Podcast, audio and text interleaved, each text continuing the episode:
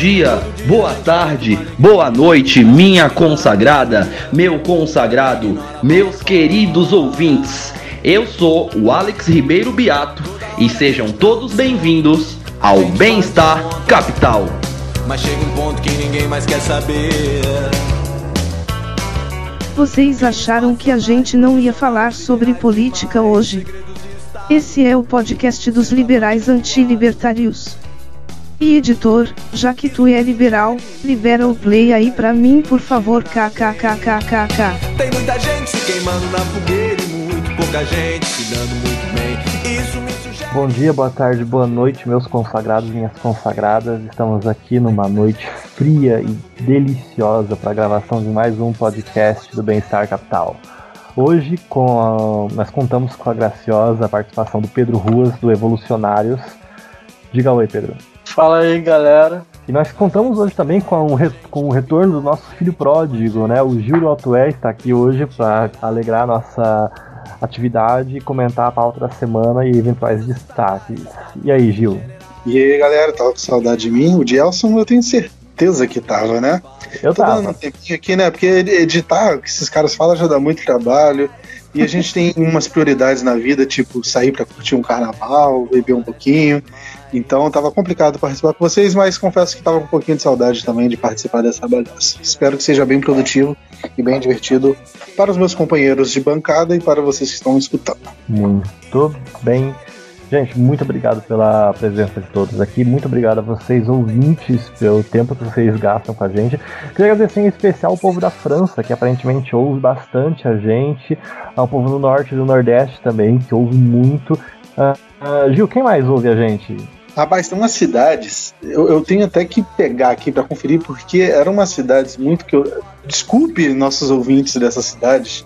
É, se você, inclusive, tá ouvindo isso e é dessa cidade, que eu vou falar agora, que eu tô procurando aqui é o nome da cidade, não fique triste com a gente, é porque realmente eu achei uma curiosidade quando eu fui olhar onde a gente, onde escutavam a gente, quais eram as, as cidades, é, umas cidades bem de interior, assim, é, temos gente de Jaraguá do Sul, Jaraguá do Sul ainda é conhecido. Temos gente de Teotônio Vilela, não conheço também. Temos gente de Garibaldi. Governador Valadares é, é famoso, né? Isso aí a gente pode nem zoar muito, não. Mas tem bastante gente de Itapira. Temos ouvintes de Itapira. Se você for o nosso ouvinte de Itapira, comente lá no nosso podcast. A gente tá curioso em saber quem você é. Tá bom? Tem umas cidades bem diferentes, no sentido de pouco conhecidas. Ah, então, gente, muito obrigado a todos vocês ouvintes do Brasil inteiro, vocês ouvintes do, é, do exterior também. Ah, e agora vamos começar as atividades, né? O dia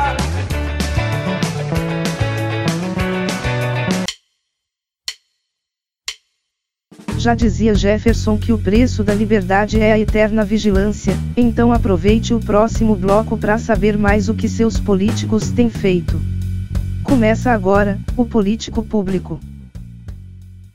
Ah, então, gente, é, como primeiro ponto que eu gostaria de trazer para vocês é a eleição dos Estados Unidos. Eu sei que é um pouco chato a gente parar de falar um pouco do Brasil para falar de uma agenda internacional, mas realmente a, eleição norte-americana ela importa, tanto para o nosso interesse regional aqui do Brasil quanto para o interesse do mundo. Ah, é, os Estados Unidos ele tem um papel geopolítico diferenciado no planeta. Ah, o chefe do executivo deles ele tem um poder uma responsabilidade realmente impar na, em todo o mundo, é, mundo globalizado. Acho que única os únicos presidentes que conseguem parear com o presidente dos Estados Unidos são o da China e o da Rússia. E ainda assim, mais da China, diga-se. E, bom, tem um ponto interessante dessa nova onda política, dessa nova eleição, não só pela mídia, mas também pela onda populista. Bom, para quem não está acompanhando, o mundo inteiro passa por uma onda populista barra antiglobalização, onde é, agendas tipo antimigração, em favor de conteúdo nacional, mais, protecion- mais protecionismo, em certamente alguns aspectos discriminatórios. Ah, O mundo inteiro está passando por uma agenda nesse sentido. A Índia agora está morrendo gente manifestação por conta disso. A Itália teve um governo populista e é, conservador de direita é, barra reacionário muito tempo. E isso ganhou uma proporção diferenciada quando esse tipo de governo ele alcançou o poder executivo é, norte-americano, com o governo Trump. Porque o Trump ele realmente se caracteriza como um governo populista, nacionalista e anti-globalização. E, bom, antes era uma coisa mais é, atinente a países subdesenvolvidos ou então em desenvolvimento, com é, instituições fragilizadas, com um judiciário não tão efetivo, um legislativo não tão efetivo, e então de repente isso alcançou uma seara diferenciada com os Estados Unidos. E agora todo mundo tem que prestar atenção em como lidar com esse formato de populismo que é exponenciado com novas mídias, com modelos eleitorais é, fragilizados, porque eles podem ter incidência de entes externos, como no caso aconteceu com a Rússia nos Estados Unidos. No Brasil, teve a onda dos fake news também. Então, uh, o populismo ganhou uma cara nova, o populismo ganhou novas expectativas, novas capacidades, e a gente tem que aprender a lidar com isso. E agora o termômetro norte-americano, essa eleição presidencial norte-americana, essa eleição pós primeira onda populista, ela pode eventualmente ser servir de aprendizado para a sociedade, moderna, sociedade moderna e para nós também, porque o Brasil a gente está passando por um período populista. Bom, a eleição presidencial dos Estados Unidos ela vai acontecer esse ano, mas e nesse momento está passando pelas prévias, onde cada o part, os dois partidos estão escolhendo seus é, presidenciáveis, seus candidatos. O Partido Republicano de um lado ele tem o Donald Trump concorrendo à reeleição e o Partido Democrata antes eles contavam com mais de 20 pré-candidatos e agora eles eles funilaram um pouquinho eles estavam com um 6 na, com potencial né, para chegar a ser a indicação. Daí eles estavam passando pelas prévias. Uh, desses seis candidatos, uh, um que estava ganhando mais destaque era o Sanders, né, que é o candidato barra populista de esquerda deles. Uma coisa é o Gregório do Vivier, ele disse que o Sanders ele é o Suplicy uh, do Partido Democrata. E eu vou concordar completamente. Ele é o Eduardo, ele é o equivalente ao Eduardo Suplicy do Partido Democrata. Ele tem uma ampla carreira pelo legislativo e poucas propostas, e as universidades amam ele. Né? Tipo, e uma das propostas dele é abolir a dívida estudantil, obviamente, né? junto com a Warren, que também tinha uma proposta similar. E a Super Terça é uma data é, um pouco marcante, porque é uma data onde vários estados eles é, fazem as suas prévias simultaneamente e tem um impacto muito grande na corrida partidária. Uh, esse número de estados que fazem essa eleiçãozinha, essa prévia, não é fixo.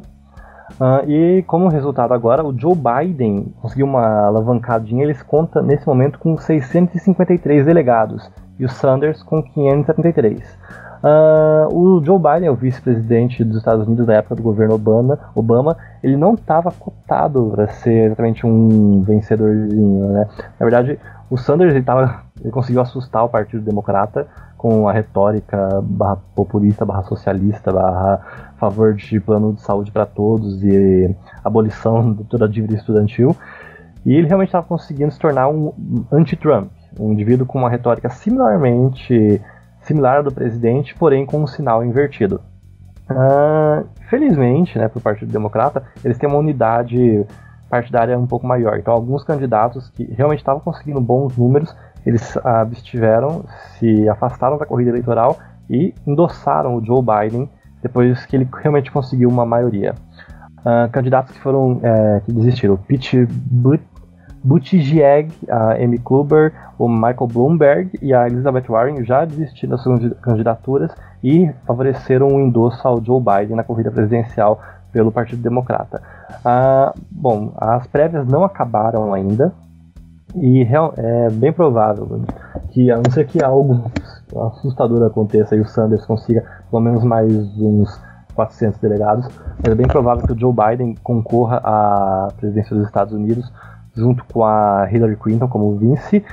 E eu queria conversar um pouquinho com vocês agora, depois desse é, factual amplamente confuso e trabalhoso, sobre como o que esperar de uma corrida presidencial é, contra o presidente Trump e o que esperar de um partido político aqui no Brasil, onde a gente, a gente não consegue formular uma base ou formular uma coesão, uma coesão partidária nos mesmos termos do que a gente viu nos Estados Unidos. Eu achei engraçado que se gaguejou na hora de falar do, do Buttigieg, porque o próprio Trump na corrida ele falou que ele nunca conseguiria ser presidente dos Estados Unidos, porque nos Estados Unidos ninguém consegue ser presidente com um nome complexo, né?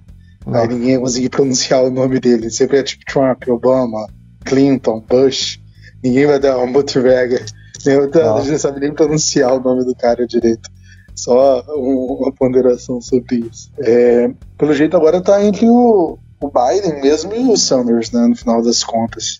Uhum. E vamos lá, só uma primeira aposta, quem vocês acham que vai ganhar desse trem aí? Eu tô achando que o Biden vai acabar sendo o escolhido, digamos assim, pelos democratas, né? Cara, eu vou de Biden também, de verdade. Uh, ele é um político tradicional, ele tem uma boa experiência no executivo. Se, se ele realmente for com a, com a, Hillary Clinton de vice, acho que eles vão fazer um governo competente. Mas ainda assim não é algo que eu esperava, mano. Tipo, não é uma postura do Partido Democrata, um candidato que eu esperava. Uh, eu esperava muito mais o Bloomberg, de verdade. Tipo, eu tava torcendo para que ele conseguisse algum resultado, algum desempenho, ainda mais depois do tanto que ele gastou na campanha dele. Mas acho que a gente está ah, aprendendo que capacidade, tipo, o budget para campanha não está se valendo tanto assim. Ah, o Brasil já tinha percebido isso na última campanha presidencial também. Tipo, o Bloomberg gastou meio bilhão de dólares com publicidade. Aqui no Brasil, o, o Henrique Meirelles gastou 90 milhões de dólares, 90 milhões de reais em publicidade também, e eles não conseguiram números expressivos. Na verdade, o Meirelles não conseguiu nem 3%, e o Biden sequer está conseguindo a, ah, passar pelas prévias. Então, uma coisa que a gente está conseguindo entender agora é que o budget, ah, o orçamento, o financiamento para campanhas não está sendo um fator tão determinante assim para sucesso de campanha que é algo bom. Praticamente eu realmente estava muito saturado de aquelas campanhas teatrais, espetaculares, é, cheias de ator global e etc., com marketing lindo, que no final não virava boa proposta política, era só teatro, fumaça e espelho. Eu acho que isso é algo positivo que a gente está aprendendo nessa eleição. É, eu também achei bom isso. Eu fiquei imaginando que se o Bloomberg ganhasse, né, se ele tivesse na frente, ia muita, muita gente criticar esse tipo de coisa, de que simplesmente você paga mais, você ganha a eleição. E mas eu acho que as redes sociais elas diminuem essa simetria de informação e mesmo o candidato não tendo tanto dinheiro assim para financiar a campanha, ele consegue chegar nas pessoas e as pessoas escolherem o, o candidato que mais se identifica e não o candidato que gasta mais na campanha. Ah, isso é uma verdade. Aqui, na questão dos Estados Unidos, cara, eles têm um sistema bipartidário, né? Tipo, aqui no Brasil não, a gente tem, tipo, 80 partidos ativos e uh, aproximadamente 30 em, uh, em, tipo, com representatividade. Então, nossa representatividade é colocada, é colocada à prova, porque hoje a gente não vê, a gente não se sente representado por partido, tirando algumas exceções, tipo o PSOL, que é um partido amplamente representativo, eles realmente eles representam as pessoas que votam neles. Uh, o PT ele tem uma certa. O PSDB, o Novo, tem ampla representatividade. A gente pode falar que as pessoas que votam no Novo elas são, elas são representadas pela postura do partido. E tem aqueles mais fisiológicos, barra PMDB, é, PROS, etc. Uh, isso nos Estados Unidos é muito mais definido, é melhor definido, na verdade, por causa do sistema bipartidário. Ok, o Sanders ele ainda pode se candidatar a presidente como independente, como ele tem feito ultimamente, né, ao longo dos últimos anos, e fragmentar ainda mais o voto democrata. Porém, ainda assim, ainda assim, é um sistema mais, como eu posso falar, concentrado e direcionado, é diferente do que a gente tem aqui hoje. Uh, um ponto interessante também é o discurso, né? Uh, ele, felizmente, tipo, a gente está tendo essa é, esse direcionamento de combater populismo, do populismo americano com um populismo um pouco mais à esquerda, um discurso mais arrojado, mais ênfase. Uh, e a gente não está conseguindo ver esse resultado eficiente, né? Nos Estados Unidos agora. O Trump ele foi eleito com esse discurso, com esse discurso, um discurso mais arrojado, mais é, efusivo, e o Bernie tentou no mesmo sentido, prometendo, prometendo, prometendo, e, bom, ele não está conseguindo tantos delegados quando for, quando, quanto possível. Bom, e seja quem for que vença essas prévias do Partido Democrata, ele vai enfrentar um candidato de peso, porque o desemprego dos Estados Unidos está menos de 4%, uh, está tá dando conta de políticas de proteção setorial, está uh, tendo taxas de importação em favor da indústria uh, de, de, alumínio, de metal deles. Ele está conseguindo a atenção de pontos certos, pontos do blue collar, né? Onde, tipo, no meio centro, do centro-oeste americano, não, no meio americano, uh, realmente a aprovação dele não não tá realmente ruim, cara. Ele realmente tem chance de ser reeleito. E se o Bernie fosse, for ser realmente candidato do Partido Democrata, é quase certa que ele vai ser reeleito, cara, porque as pessoas realmente não botam tanta fé assim no discurso do Sanders. Porém, ainda assim, uh, há uma chance dos Estados Unidos entrar em recessão no fim desse ano, no ano que vem, por conta das políticas do Trump que aceleraram. O coronavírus ele não está ajudando a questão econômica. E ano que vem, no próximo, é, próximo ano executivo, no próximo mandato, é bem provável que o Trump ou ele herde as consequências do que ele fez, ou que o próximo presidente herde um cenário difícil e tenebroso. Então, uh, isso pode influenciar o Brasil, obviamente, pode influenciar a China, com certeza. E, bom, o governo Bolsonaro, eu não sei exatamente como eles vão responder se o Sanders for presidente dos Estados Unidos. Uh, provavelmente ele quer, o governo Bolsonaro vai se encontrar com o, o Trump essa semana, né, para um almoço. Ele disse agora no Twitter que vai encontrar o amigo dele.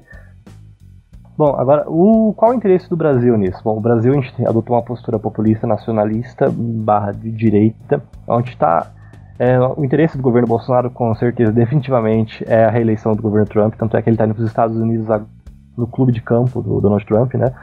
Uh, agora, se esse status, se essa situação fosse interrompida com a eleição de um Joe Biden da vida, ou com a eleição de um Sanders, particularmente eu não sei como o Bolsonaro reagiria. Eu tenho certeza que ele não reagiria bem a um candidato nitidamente socialista, né? Tipo assim, eu sou um social-democrata do Partido Democrata se tornando presidente. Eu tenho, eu acho que essas lives do Bolsonaro assistindo o discurso do presidente por duas horas elas não iriam mais acontecer.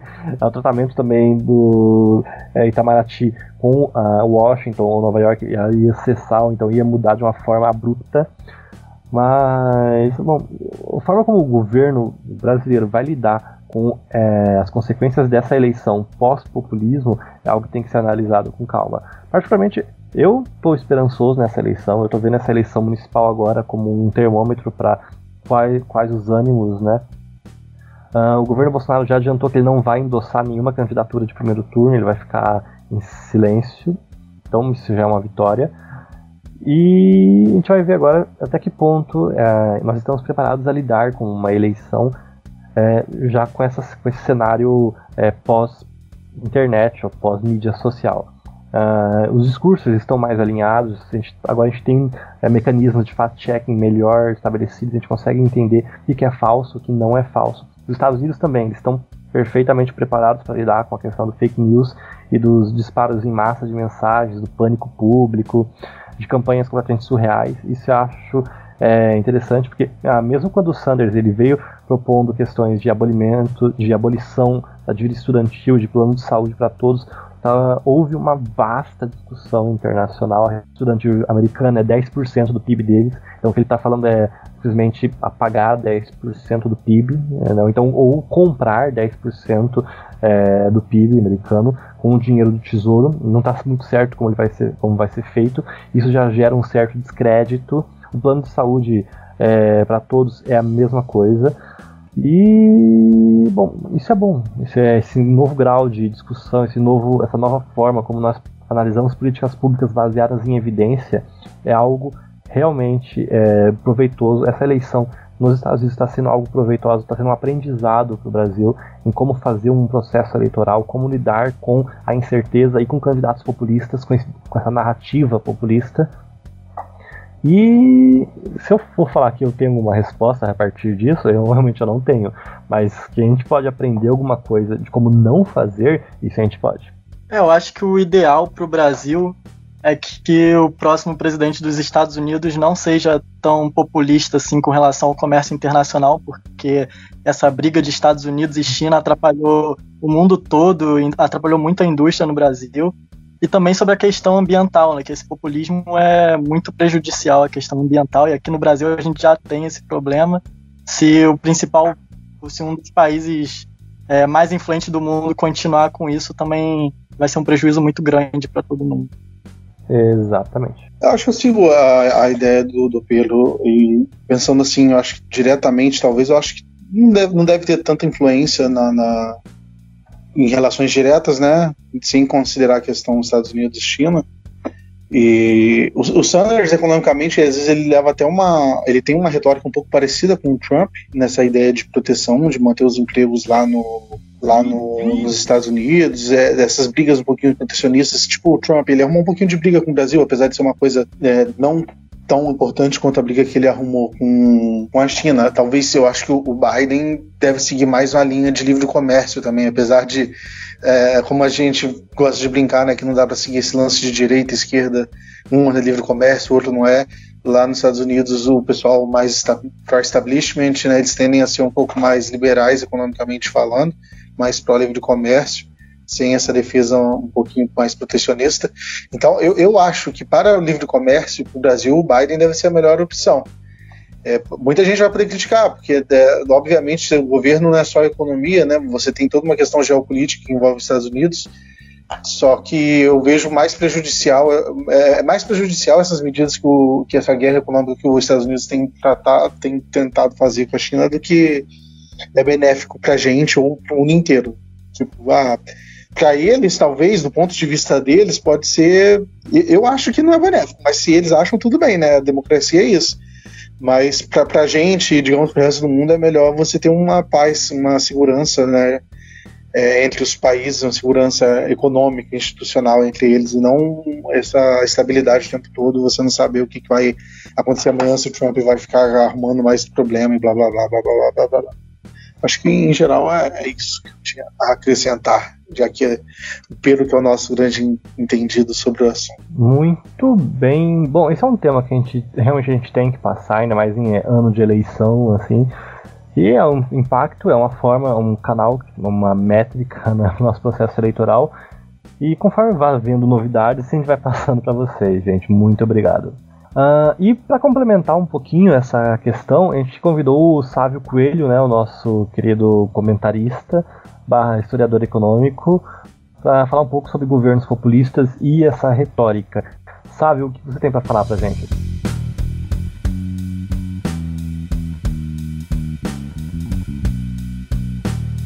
Como muitos dos que estão ouvindo o podcast neste momento devem saber, nos últimos anos aqui no Brasil ocorreu um verdadeiro renascimento do ideário liberal nacional. Algo que não se vê desde pelo menos os anos 1990, com nomes como Donald Stewart Jr., Henry Maxfield, Roberto Campos, José Oswaldo de Mira Pena, e o estabelecimento de instituições como o Instituto Liberal, Fórum da Liberdade, entre outros.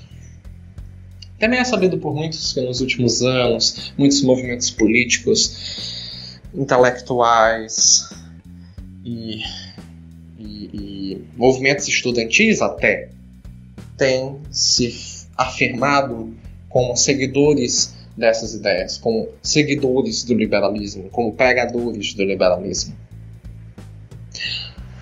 Também é sabido por muitos que, particularmente na última eleição, muitos governadores, senadores, deputados e, e mesmo candidatos à presidência é, disseram seguir e defender ideias liberais.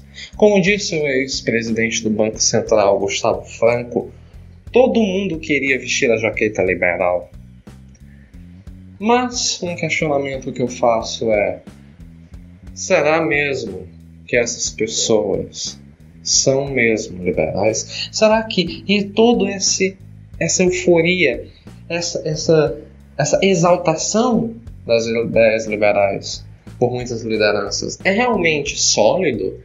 Será que essa que esse renascimento liberal é realmente algo? É realmente um, um fenômeno concreto? Vamos analisar um pouco, vamos tirar a venda, a venda ideológica, a venda do entusiasmo com algumas coisas, e vamos analisar as coisas por, por uma lente mais realista e fria. Vamos começar por um caso especial. No, na última eleição, muitos liberais sociais, muitos left libs, ficaram particularmente entusiasmados com a eleição com a ascensão ao poder da, da deputada e ex-ativista política, então pelo PDT, Tabata Amaral, como uma esperança, uma, uma, uma, uma solução, uma, uma salvadora até para a causa da reforma educacional, da, das pautas sociais moderadas, da, da, da ascensão de uma, de, uma, de uma liderança política jovem e comprometida com as causas liberais mais à esquerda. Hum. Foi um grande entusiasmo em torno dela. Um grande entusiasmo. Mas vamos analisar as coisas de uma forma mais fria.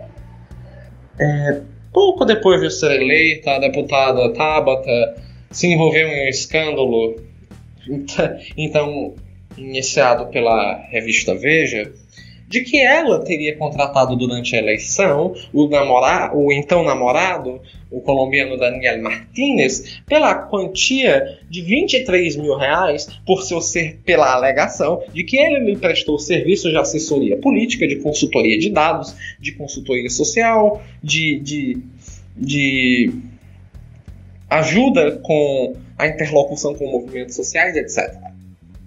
É, Conquanto que ela tenha afirmado que ele realmente prestou esses serviços para ela, ah, ela, ela afirmou à revista Veja, ah, mas ele me prestou esses serviços, ele, ele me prestou um serviço muito relevante.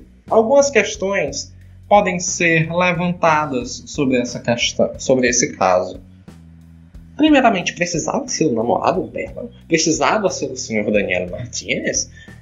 Não seria muito mais eficiente para uma campanha política contratar uma assessoria de marketing político, uma consultoria de marketing político, não seria muito mais eficiente fazer isso do que contratar um, uma pessoa isolada? Em vez de contratar uma equipe, não faz nenhum sentido do ponto de vista administrativo essa medida tomada pela deputada. Nenhum sentido. Ah, pelo menos, do meu ponto de vista, alguém pode ah, tentar achar algum, alguma alguma relação de eficiência né, nisso que ela fez, mas não faz nenhum sentido. Por que contratar ele? Por que ele especificamente? Por que não contratar uma assessoria de marketing político, por exemplo? E depois vem a questão: por que pagar 23 mil reais a ele? Não é namorado dela. Por que precisaria sequer pagar a ele? Não faz sentido. Não faz sentido nenhum. Nenhum.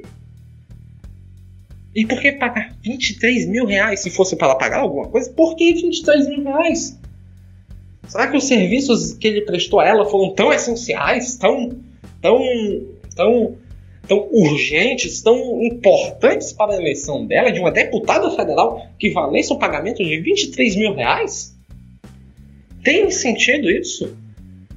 Ou será que isso não passa de uma mera justificativa dela para justi para legitimar um caso de irresponsabilidade fiscal com dinheiro dos pagadores de impostos? Sim, dinheiro dos pagadores de impostos, porque esse ó, rapaz, o senhor Daniel Martins, foi financiado com dinheiro do fundo eleitoral que foi tirado dos nossos bolsos. Faz sentido para vocês isso? É moral isso que ela fez?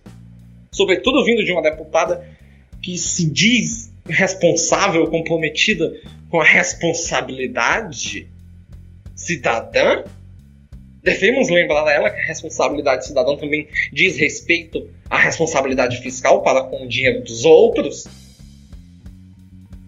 Porque afinal não existe dinheiro público, existe apenas dinheiro dos pagadores de impostos. Outro caso da mesma deputada foi um caso, foi um caso recente, poucos dias atrás, em que ela defendeu que o governo federal deve subsidiar absorventes, absorventes, absorventes em lugares públicos. Sim, alguns dos ouvintes devem estar completamente abismados dizendo: Mas isso não faz sentido nenhum? Que droga de proposta é essa? Realmente, que droga de proposta é essa? Porque qual a justificativa moral econômica para o Estado, usando dinheiro, novamente usando dinheiro dos pagadores de impostos, subsidiar absorventes femininos em lugares públicos, onde estão as evidências? Onde estão as evidências de que isso funciona, de que isso melhora o bem-estar das mulheres ou, ou alguma coisa parecida? Onde estão as evidências? Não existe. E ela não. é, Se você olhar os tweets dela, da deputada Tabata, ou então a própria proposta, não existe evidências. Não existe evidência nenhuma de que isso funciona. De que isso foi testado em outro lugar e funcionou e melhorou o bem-estar da população, particularmente das mulheres. Não! Não existe evidência. É só mais um caso de absurdo. Outro caso foi o da bancada do Novo no parlamento. Particularmente do deputado Paulo Ganin- Ganini, quando este propôs a- que a não declaração de criptomoedas para a Receita Federal fosse tipificado como crime hediondo em uma proposta que ele enviou para a Comissão de Segurança Pública e Combate ao Crime Organizado. Ano passado. Ah, ok. Muitos têm opiniões bastante diversas sobre criptomoedas, de que é por especulação e tal, de que é, é isso e aquilo, de que é, é realmente usado para, para lavagem de dinheiro e, e tráfico de drogas e tal, ok. Ok. E, realmente, e foi isso que o próprio deputado Paulo Ganini afirmou durante como justificação para a medida, de que seria uma medida para combater a lavagem de dinheiro e tráfico. Mas a lei tem efeitos holísticos. Ela se aplica a todos os usuários. E afeta tanto aqueles que usam criptomoedas como ela tipo de especulação, como aqueles que realmente fazem lavagem de dinheiro. Para passar uma medida como essa, o deputado teria que provar que a maior parte dos usuários realmente usa para tráfico e lavagem de dinheiro. E ele tem como provar isso? Não, ele não tem como provar. Não existe evidências, novamente, que suportem essa medida. Não existe nenhuma evidência. Ah, você poderia dizer, mas o pessoal usa para especulação financeira e tal. Ok, usa, mas pela mesma lógica, porque a gente não tipifica é, o pessoal que atua no mercado, no mercado futuro de câmbio ou de commodities, como crime hediondo, como criminosos hediondos, já que eles estão fazendo a mesma coisa, eles estão especulando em um ativo altamente volátil. Por que não fazendo a mesma coisa? Não, porque não faz nenhum sentido. Não faz nenhum sentido isso. O deputado ainda, ainda tentou des desmentir, ainda tentou se justificar, dizendo que a sonegação de criptomoedas só seria tipificada como crime, crime hediondo caso configurasse como lavagem de dinheiro. Todavia, o deputado parece esquecer que o próprio Supremo Tribunal Federal não firmou nenhuma jurisprudência no sentido de que o crime de sonegação seja julgado em isolado do crime de lavagem de dinheiro. Hoje em dia, no Brasil, o crime de sonegação é anterior ao crime de lavagem de dinheiro. São julgados da mesma forma. Não faz nenhum sentido o deputado dizer uma coisa dessa, porque não tem embasamento. Não tem embasamento. Se a medida que ele mandou para o Congresso diz que o crime de sonegação, que, que, a, que a não declaração de criptomoedas configura como crime de sonegação, ocultação de, de riquezas, é um crime de lavagem de dinheiro, vai ser julgado como crime hediondo pela própria proposta que ele mandou. Aí você estará julgando pessoas que não têm nada a ver, que não estão praticando nenhum crime hediondo. São meras pessoas voluntariamente apostando seu dinheiro em um ativo altamente volátil, ok? Que eles vão perder, quase com toda certeza vão perder dinheiro. Mas que é direito deles fazer isso. É uma ação voluntária e completamente inofensiva. Diz respeito somente à pessoa, é uma responsabilidade individual da pessoa. É, tem sentido o que ele fez? Não, não tem. Outro caso é o do governador de Minas Gerais, Romeu Zema. Muitos, muitas pessoas, quando Zema foi eleito, ou mesmo quando estava vencendo as eleições em Minas, ficaram extremamente entusiasmadas com o caso. Oh, o novo vai vencer em Minas, o novo venceu em Minas, agora Minas vai ser um reduto de liberdade e tal. Ok, ok. Agora vamos olhar o que ele fez nos últimos anos, no último ano. O que o Zema fez no último ano? Nada. Nada ele não passou nenhuma reforma. Nenhuma. E ainda por cima, recentemente ele promoveu um aumento de 42% nos salários das polícias em um estado que está quebrado, é o estado com a pior situação fiscal da União. É um estado quebrado. E ele propõe uma coisa dessas. Ele não passou nenhuma reforma, ele não fez nenhuma reforma, ele não melhorou a situação fiscal de Minas, ele não fez nenhuma reforma desburocratizada, não fez nada por ele. Por quê? Por quê? Porque ele não tem apoio político. Ele não tem base nas na, na casa parlamentar do Estado para passar as reformas. Ele não tem base para negociação. Ele não tem como passar. E aí vem o choque, o duro choque da realidade política. De que para ele passar as reformas, ele tem que negociar com outros partidos. Ele tem que negociar com outras pessoas e tem que abrir mão de certos ideários dele, como por exemplo a responsabilidade fiscal. Aí vem o pessoal, ah, mas ele ele não devia fazer isso e tal, como o pessoal do Novo. Mas ah, olha só, se ele quiser sobreviver enquanto governador, ele vai ter que fazer isso.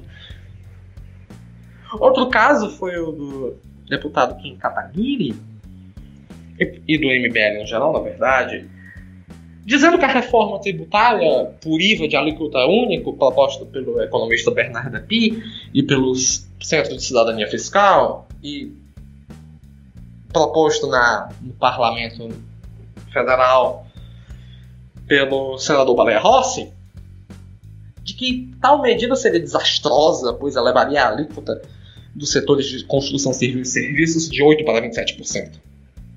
Ah, iria danificar a economia, iria reduzir o crescimento, seria desastroso, não devemos fazer isso. Ok, ok, é ok, ok, até, até é até compreensível que o liberal não queira aumento de imposto. Ok. Porém, eles parecem não perceber que a alíquota de 8% para o setor de serviços é um subsídio. É um subsídio. O setor está. O setor de serviços e construção é taxado abaixo do que deveria. Abaixo do que seria natural ele pagar enquanto outros setores pagam por, esse, por essa redução de alíquota que eles têm, de 8%. Sobretudo a indústria. A indústria paga enormes encargos tributários para que o setor de construção civil e serviços, os setores de construção, de construção civil e serviços, tenham uma alíquota de 8%, em face a, um, a uma situação fiscal está, é, constante.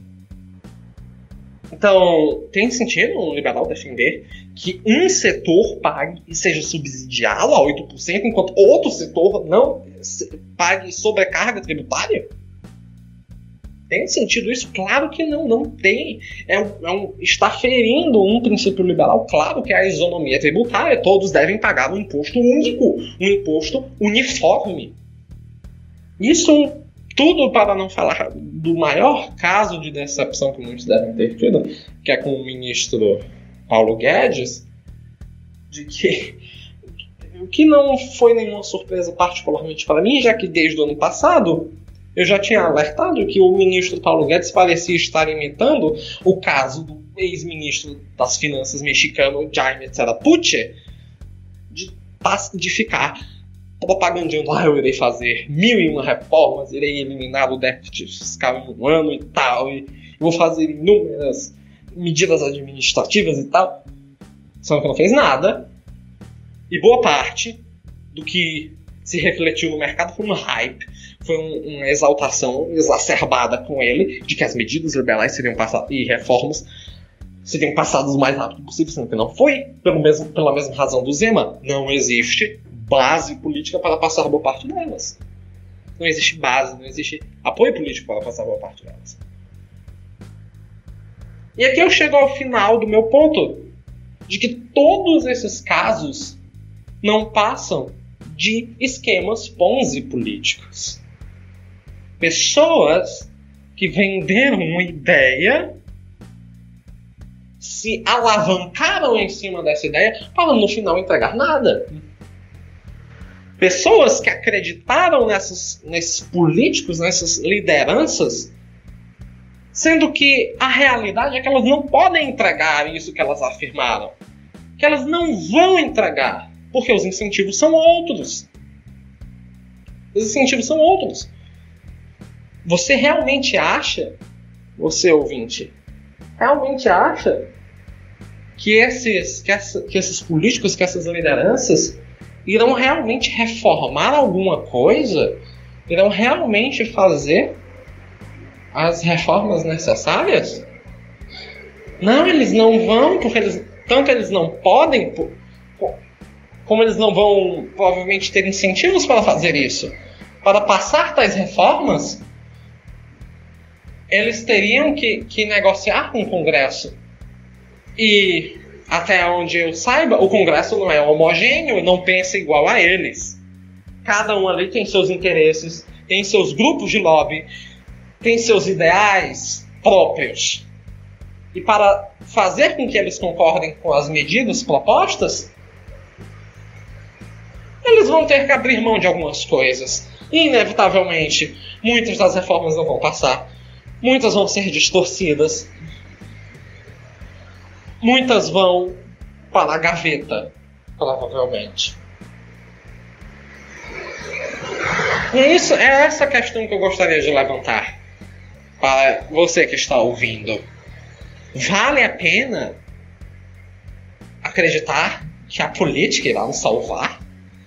Você realmente acha que, ele, que a política tem incentivos para mudar alguma coisa? Não tem. Não tem nenhum incentivo. A política tem incentivo para a perpetuação de poder. É para isso, esse é o incentivo natural da política. Como diria John Adams, o objetivo de um político liberal sequer deve ser se tornar um político, deve ser acabar com a política, fazer com que o povo se veja livre dela.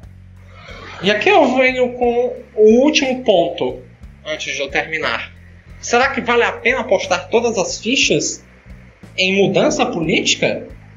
Ou será que não devemos procurar alternativas institucionais, alternativas de saída para esse sistema horrível e corrupto? Será que não devemos procurar alternativas como zonas econômicas especiais ou zonas autônomas? Ou então, ou então casos mais radicais, como separatismo ou coisa do tipo?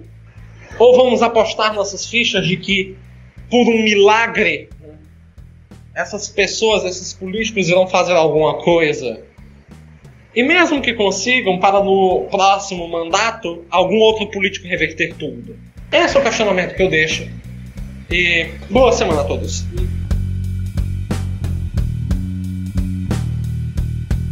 Né, foi um discurso forte. A gente está um pouco acostumado já né, com esse trato, essa parte.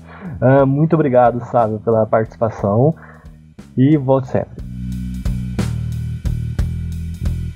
Bom, e para continuar uh, agora nossa discussãozinha, é, o IBGE ele lançou, uh, ele publicou né, o, o Índice de Crescimento do Brasil do ano passado, o PIB, e bom, foi um pouco aquém do esperado e o Pedro Ruas ele vai comentar um pouquinho isso. Pedro, o que você pode falar pra gente? É, bom, apesar do terceiro ano consecutivo de aumento do PIB, o crescimento de 1,1% de 2019 ficou caracterizado como uma desaceleração dos últimos anos. Né? Em 2017 e 2018, o crescimento vinha a 1,3%, que já era baixo. Alguns pontos que podem ter contribuído para o crescimento menor que 2017 e 2018 podem ter sido a recuperação lenta do mercado de trabalho, a retração da indústria de extração, gerado principalmente pelaquela tragédia de Brumadinho, e as incertezas do cenário internacional, como a briga comercial entre os Estados Unidos, a China e a crise no Chile e na Argentina, que impactaram negativamente a nossa exportação industrial.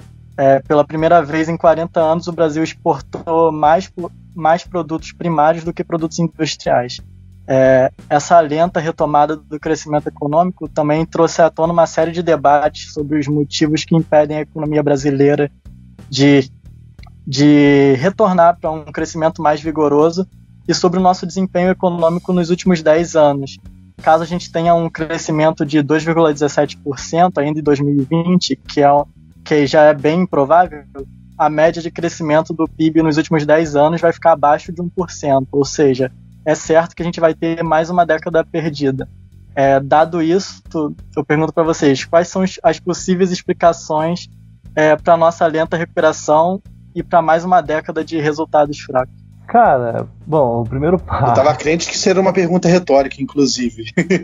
Nossa. tipo, eu pergunto pra vocês, meus ouvintes, qual que é? Aí eu pensei que tava esperando tu falar, dando a, a solução da parada. Mas é, uma coisa que eu só queria é, depois se perguntar se eu puder explicar para o pessoal, você que é um pouquinho da área, é, que está rolando muito esse debate agora, esse lance de PIB público, PIB privado. O que, que é isso? Existe na economia e o que, que isso quer dizer?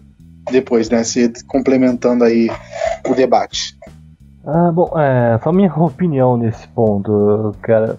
Bom, primeiro eu acho que a gente está meio que mal acostumado. A gente criou expectativas no, na época que foram construídas em cima do governo Dilma, em cima do governo Lula 1, etc. Tipo, crescimento de 4, 5%. Uh, e, gente, isso não vai acontecer de novo, cara. Não com BNDES não jogando crédito barato no mercado, não com indústria automotiva encolhendo 20% no semestre.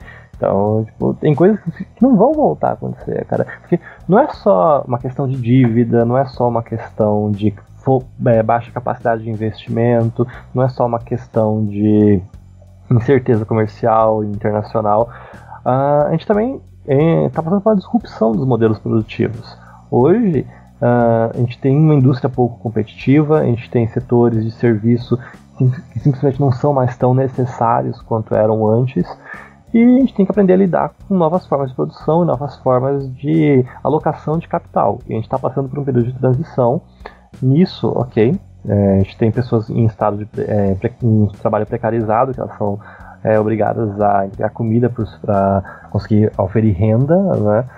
Mas a questão de indústria tentando produzir por produzir e tentar vender, tipo, é, pátios de automóveis e caminhões é, em montadoras esperando ser vendidos. Gente, isso não é algo bom, isso não vai acontecer de novo, cara.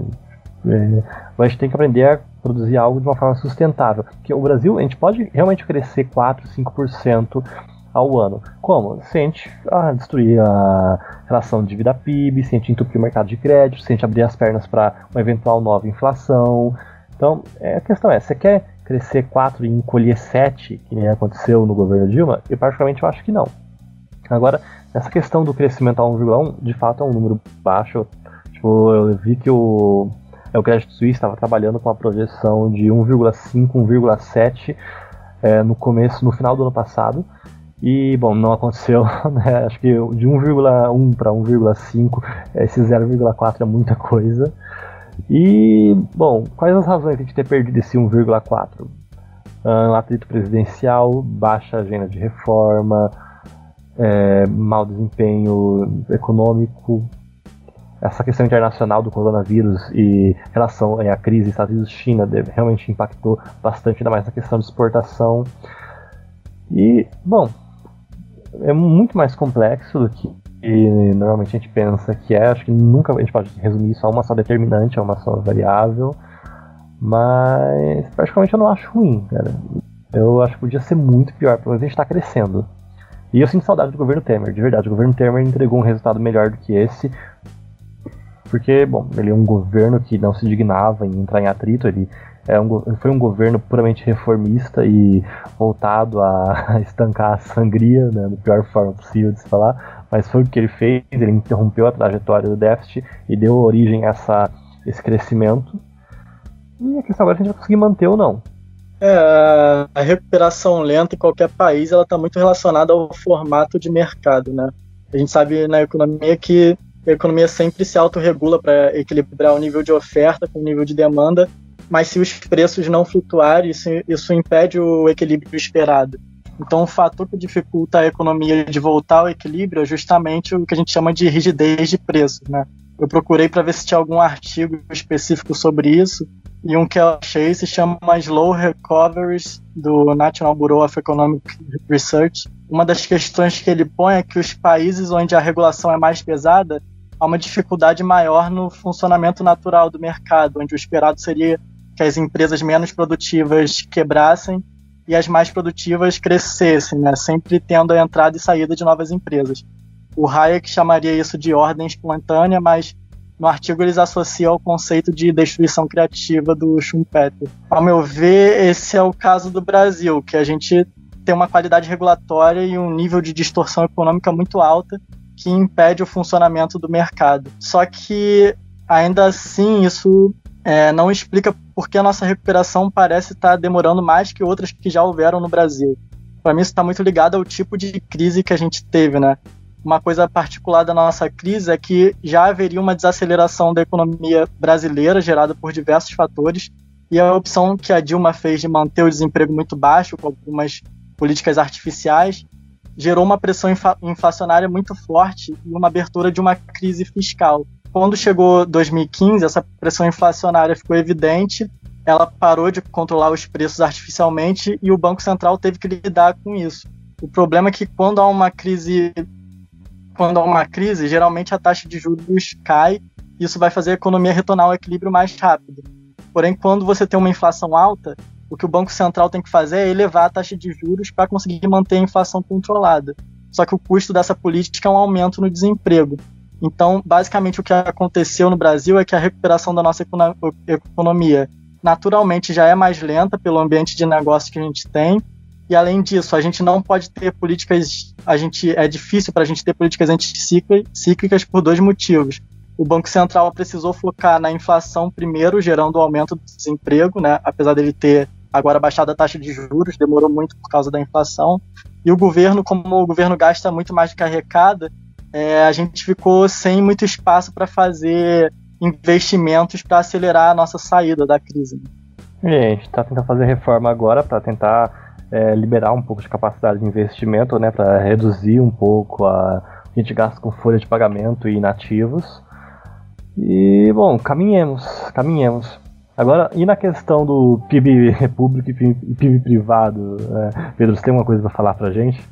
É, isso até foi um termo que eu não conhecia muito, porque eu acho que realmente uma coisa inventada ali. Mas um texto que eu achei muito legal foi lá do Economia Mainstream, que o Alex da Mata fez, e que ele mostrou que a gente tem três formas de medir o PIB e essa que a gente, que a gente geralmente vê é a ótica da demanda. A gente olha pelo, pelo que alguns setores demandaram, como o governo, é, o consumo, tal, o investimento. Só que você dividir entre é, PIB privado e PIB público não faz sentido. Primeiro que o gasto do governo ele vai para o setor privado também, então isso já é um, uma dificuldade. Segundo que aquele o, o gasto, é, o gasto público que aparece nesse, nessa ótica de medir o PIB, ele não é todo o gasto do governo. Tem outros gastos que também não aparecem ali. Então você dividir entre PIB do setor privado e PIB do setor público não faz sentido. Você até poderia criar uma outra métrica para ver se o investimento privado é que está liderando o PIB, mas com certeza não seria essa. Exatamente. Mas, cara, eu acho que não foi nem uma questão de má fé, foi mais um vício terminológico mesmo, cara, chamar de PIB. Por falar, não, nível de investimento, proporção de investimento. É, eu acho que chamar PIB para tentar transformar isso em algo palatável para a população foi um erro, ok, foi um erro técnico, mas realmente eles queriam deixar claro que, ó, a gente está é, tentando alavancar o setor privado, tentar, tentar melhor, tentando melhorar o ambiente de negócios e etc. Então eu realmente eu entendi, eu acho, pelo menos que eu entendi o que eles quiseram falar, mas tecnicamente está equivocado, porque dividir PIB público e PIB privado, cara, não é possível. É verdade. É, outra questão que também atrapalha nessa nossa recuperação é a dificuldade do governo de aprovar re reformas, né? Eu até fui pesquisar para ver se outros países parecidos com a gente também era assim. E o que eu vi que a gente realmente poderia se recuperar mais rápido se a gente aprovasse mais reformas. E só que o nosso ambiente político não é nada favorável às reformas econômicas. Isso ficou é, mais evidente quando eu, quando eu fiz essa pesquisa olhando o índice de facilidade, de facilidade de fazer negócios do Banco Mundial, olhando como é que os outros países se comportaram nos últimos 10 anos, né? E quando você olha os países do BRICS, né, o Brasil, a Rússia, a Índia, China e, e África do Sul, nos últimos 10 anos a Rússia saltou nesse ranking do Banco Mundial 96 posições, a Índia saltou 76 posições e a China 56. Só a África do Sul caiu e mesmo assim a África do Sul continua com um ambiente de negócios melhor que o nosso. Quando você vai olhar o Brasil, o Brasil ficou meio que estagnado e ainda caiu quatro posições em relação a 10 anos atrás. É, então, em pouco tempo, a China foi no nível próximo ao nosso para 31 e o Brasil se manteve lá em 70 24 que é um, um péssimo local. Assim, o, o, Brasil, por esse motivo, ele sempre vai ser visto como um local é, não tão bom para investir, porque não tem um ambiente de negócios favorável para isso, em relação a países parecidos com ele mesmo, países em desenvolvimento também em países de economia desse porte. Tipo, a gente já, já foi a sétima economia do mundo, agora a gente está entre as dez novamente, né? Então, do porte do Brasil, a gente realmente tem um péssimo ambiente de negócios. Mas, voltando, um livro que o Pedro falou agora, é um, esse cenário de reformas, um livro que eu gostaria de indicar, é o Porquê é Difícil Fazer Reformas Econômicas no Brasil, do Marcos Mendes. Esse livro está na Amazon, eu acho eventualmente que ele pode estar em algum site eh, de baixar livros de forma equivocada, não tenho certeza, mas esse é um livro sensacional. Eu comprei esse livro, eu realmente eu paguei 60 reais por esse livro, e desse. Ele, ele digna uns dois, três capítulos para falar sobre o ambiente político desfavorável, nossa fragmentação legislativa é um grande empecilho para a reforma política no Brasil. E detalhe, hoje a gente tem o legislativo mais propenso a reformas da história do Brasil, desde a redemocratização. E então, se hoje já está difícil, imagina nos últimos 30 anos o que a gente já passou, né? Então, esse é um cenário, esse é um livro que eu recomendo, uma bibliografia que eu acho que a gente tem que começar a se debruçar mais. O Brasil é um país averso a reformas. É, essa escolha do Bolso, é, essa escolha do Bolsonaro de brigar com o Congresso realmente não faz sentido, né? Como você mesmo falou, a gente tem um Congresso muito é, propenso a reformas econômicas. O Rodrigo Maia quer passar reformas e mesmo assim o, o governo continua enrolando para mandar reforma administrativa, mandar reforma tributária e, e botar isso para frente, né? É, e o Bolsonaro fica chamando manifestação, ele poderia simplesmente manter o ritmo de reformas, já teria é, já teria mandado essas reformas desde dezembro do ano passado, mas não, até agora não mandou nada. E quanto mais lento a gente demorar para fazer essas reformas, mais lento vai ser a recuperação brasileira. Exatamente.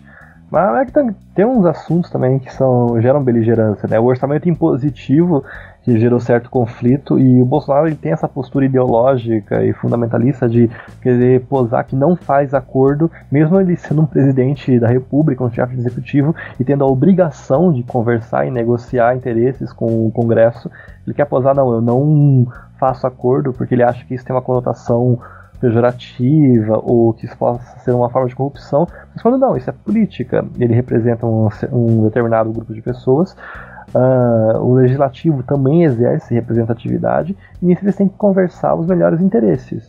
E ele acha que isso é algo aquém da figura do presidencial, né? ele acha que isso não é algo lícito ou mesmo adequado, quando na verdade isso é exatamente o trabalho dele. Então, essa postura antipolítica do governo, essa postura beligerante, de atrito, de não querer conversar, acho que isso é um empecilho. Infelizmente a gente tem o Congresso apto né, para lidar com essa situação. O Congresso não vai votar o impeachment do Bolsonaro, felizmente, né, ele falou que não tem espaço para impeachment, independente das insanidades que ele fale, porque eu acho que a coisa mais sensata que o Congresso pode fazer agora é priorizar uma agenda de reformas em vez de um impeachment. Porque, de verdade, gente, vocês querem que o, o Congresso pare de votar a reforma tributária para votar um processo de impeachment? Isso não faz o menor sentido, gente. São prioridades, prioridades. Então, o Bolsonaro, particularmente, eu acho que ele sabe disso, ele entende essa situação e ele tira proveito disso para fazer essas algazarras que ele gosta de fazer. E nisso a gente tem que aguentar mais uns dois anos, dois anos e meio por aí. Tem, vai ter eleição agora, talvez a gente tenha um pouco mais de tranquilidade. Não sei, talvez não. Mas de toda forma, a reforma tributária está no forno e, bom, parece que ela vai ter um consenso. O relator disse que ele espera apresentar o relatório final já em é, abril para votação, né? Então, gente, excelente, excelente.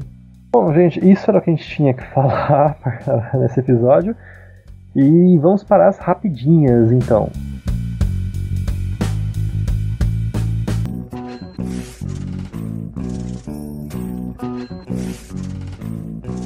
Bom, tem gente que não gosta, mas a gente até que é chegado numas rapidinhas. Rapidinhas da semana, pessoal. Rapidinha número 1. Um. É, extinção de fundos públicos é aprovada na CCJ e vai ao plenário do Senado.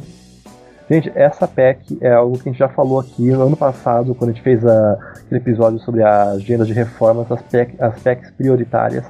Uh, essa PEC ela não está tendo a atenção que ela merece. Tá? Essa é uma PEC que vai liberar 200, aproximadamente 200 bilhões de reais para investimento. Esse dinheiro hoje ele está em fundos especiais, em fundos setoriais, estão sendo subutilizados. Esses fundos uh, eles vão ser extintos ou vão ser convertidos em lei. Depende, eles têm um período X para serem convertidos em lei, para que as, o, eventuais agentes legislativos eles vão, eles levem é, uma lei, um projeto de lei ao Congresso e falem, não, esse fundo é importante ele merece ser mantido. Os fundos que não forem mantidos via nova lei, eles vão ser extintos. Uh, fundos constitucionais, como o Fundo Penitenciário, Fundo de Manutenção da Ciência e Tecnologia, fundos é, realmente essenciais que são previstos em Constituição Federal, eles não vão ser extintos, tá, gente? Agora, os outros fundos, e quando eu digo outros fundos, estou falando de mais de 200 fundos só em nível federal. Nível estadual e municipal, eu não sei quantos tem, só para deixar claro, tá? Eu tentei puxar esse número quando a gente estava levantando isso e eu fiquei surpreso porque, tipo, realmente não tem isso catalogado, a gente não sabe quantos fundos existem, porém, a gente não sabe quantos fundos, eh, quanto dinheiro tem nesses fundos, Uh, porém, a expectativa é que tenha 200 bilhões e que esse dinheiro vá diretamente para o Tesouro Federal e depois seja aplicado da melhor forma possível. Então, esse é um projeto de lei que realmente vai liberar capacidade de investimento. Quanto? 200 bilhões. Isso é maravilhoso, gente. Realmente é algo sensacional e não está tendo o crédito que merece. É, eu acho que a liberação desse fundo com certeza pode ajudar também é, numa retomada econômica ou em ajudar algum setor, sei lá, tipo de educação ou Bolsa Família mesmo, está tendo problema agora de, de liberar recurso para esses setores prioritários. Né? Exatamente. Bom, é mais dinheiro à disposição para uso em política pública. É mais dinheiro.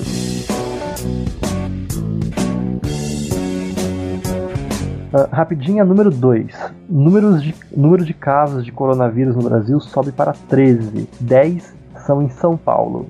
É, cara, eu acho que o coronavírus. Eu, você lembra do episódio que a gente fez sobre o coronavírus que a, a moça tinha uma expectativa de não acontecer no Brasil? Eu acho que era, pra mim era só uma questão de tempo. Eu acho que uhum. a gente vai ter bastante. Bastante casos aí que vão aparecer, principalmente porque, eu, nas minhas contas, esse pessoal infectado chegou tudo na época do carnaval. E deve ter passado para um monte de gente já. E a gente ainda não sabe que tá com esse monte de gente. Mas eu, eu acho que quem tem que ficar preocupado mesmo são as pessoas da, da zona de risco, digamos assim, né? Pessoas que têm problema respiratório, pessoa acima de 50 anos de idade com crianças. Eu acho que se você não está dentro dessa faixa, você não precisa se preocupar tanto, apesar de que usem álcool em gel e lavem as mãos. É, não, esse período de incubação do coronavírus ele realmente é alto, né? Ele, esse povo ter, chegado, ter chego no carnaval realmente é uma hipótese plausível.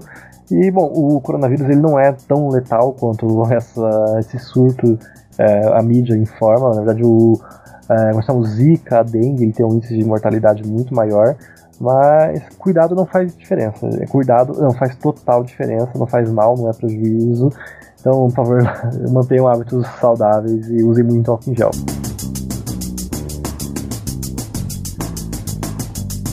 Rapidinha, número 3. Reforma da Previdência de São Paulo começa a valer neste sábado, diz Dória. Uh, bom, o governo de São Paulo, a gente conseguiu fazer uma reforma da Previdência Estadual, a gente apresentou umas idades, a gente estabeleceu novas idades mínimas né, para o funcionalismo público em nível estadual, a gente manteve alguns benefícios, tipo, uh, professores vão é, aposentar com na faixa de 52, 55 anos, Uh, policiais militares vão continuar com 50, na faixa de 50 anos para se aposentar. Então, basicamente favorecidos: é, professor e policial militar. Uh, outras classes, é, outros grupos profissionais, média de 60 anos. E basicamente algo bem equiparado com a média federal para estabilizar.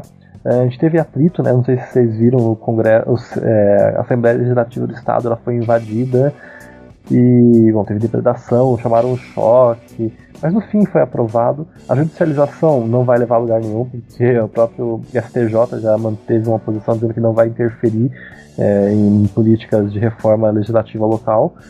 Então, praticamente foi um atrito, o São Paulo fez. Isso é algo proveitoso, gente. Agora só falta alguns outros estados. Rapidinha, número 4. Bolsonaro nega, mas negociou acordo com o Congresso sobre o orçamento. Ah, então, cara, essa é a postura do Bolsonaro, a beligerância que eu comentei antes, cara. Tipo, ele tá com vergonha de assumir que é político, cara. Ele tá com vergonha de agir como presidente. Isso eu acho que é inviável, mano. Tipo, o Guedes ele teve uma postura completamente infantil e reprovável e se negou a assinar o projeto, o acordo que é, encerrou esse atrito, né?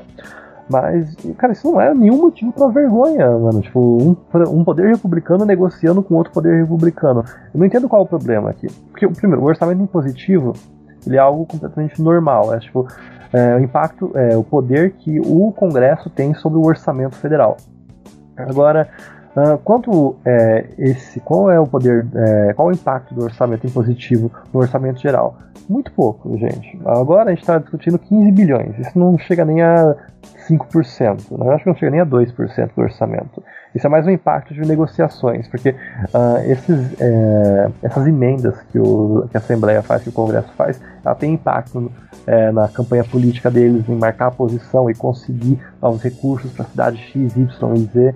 Uh, esse dinheiro, ele, do, é, das emendas, elas não vão para o bolso dos parlamentares, elas não vão para os partidos, elas vão para os estados, elas vão para os orçamentos dos estados. Então, um prefeito, um governador, ele entra em contato com um deputado e fala: não, faz uma emenda aí para o meu orçamento estadual, para o meu orçamento municipal. Isso é o orçamento. Então, esses 15 bilhões eles vão ser retornados à administração pública em nível estadual e municipal. E uh, quem decide isso, normalmente são é, a Assembleia, né, que faz essas emendas e o Bolsonaro falando assim, não, quem tem que decidir sou eu e eu não reconheço a legitimidade, eu não faço tomar nada cá, mas no meu ponto de vista isso é completamente legítimo. Completamente republicano, completamente democrático, isso é representatividade exercida. E se o Bolsonaro fala, não, não vou compactuar com representatividade, então ele é um presidente antidemocrático, ele é um presidente antirrepublicano. Eu, eu acho que o Bolsonaro, essa opção dele de de ficar criando atrito o tempo todo e mentir descaradamente, só vai fazer no final ele perder cada vez mais apoio dentro e fora do Congresso, né? A base dele está cada vez menor, você vê que antes é, tinham muitos jovens que apoiavam o Bolsonaro e hoje em dia você vê que é uma galera muito mais velha, assim, pessoal acima de 60 anos, e a base dele vai diminuindo, e ele, em vez dele aproveitar enquanto ele ainda tem popularidade para aprovar coisas que vão gerar crescimento econômico e, e votos para ele no futuro, ele fica mais nessa guerra de narrativa, criando meme e tal, sem, sem, sei lá, parece que ele não tem uma assessoria política muito boa, né? Porque ele mesmo sai perdendo isso. Ah, enfim, gente, muito obrigado a todos pela atenção de vocês. Esse episódio que foi menor, né? A gente não obrigou vocês a ouvir a gente por uma hora e meia. Então, muito obrigado é, pela atenção, muito obrigado pela preferência. Por favor, participe das discussões, participe é, dos eventos que a gente faz. E a princípio era isso. Muito obrigado a todos e uma boa noite. É isso, gente. Boa noite. Prazer estar aqui com vocês novamente. É, espero quando poder participar, quando tiver um tempinho assim, porque eu gosto de estar aqui dentro do debate também. É, até mais, galera. Quem quiser seguir lá os textos que eu faço, pode ir lá no Evolucionários, na página, ou no Twitter, e continua ouvindo aí o podcast. Valeu. Então, gente, é, bom dia, boa tarde, boa noite para vocês.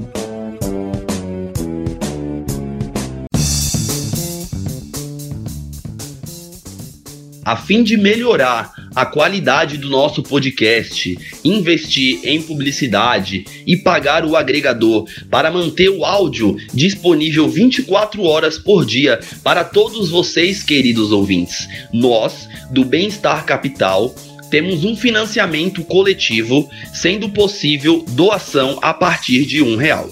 Digite www.padrim.com.br barra liberais antilibertários e nos ajudem da maneira que vocês quiserem e puderem contribuir. De antemão, gostaria de agradecer a todos os padrinhos que já estão doando e estão acreditando no nosso debate de maneira consistente e coesa. Lembrando que se você ainda não faz parte do nosso grupo político que nasceu no Facebook, ou se você ainda não curte a nossa página, procure lá, Liberais Antilibertários, e entre para contribuir com discussões sobre política, economia e filosofia. Estamos disponíveis em vários players online YouTube, Spotify, iTunes, Deezer, Addict para Android, Castbox e SoundCloud. Se vocês quiserem ter um contato mais direto comigo, Alex, com o Dielson, com o Júlio ou com a Débora, tiverem críticas a fazer, sugestões, enfim, quiserem mandar um texto, alguma declaração de amor, mande um e-mail para liberais anti temudo que responderemos com muito carinho. Acharam que eu não voltaria? Aqui estou, meus consagrados. Obrigado pela audiência. Lembre de recomendar esse podcast aos amigos. E não se esqueçam, a agenda republicana vive.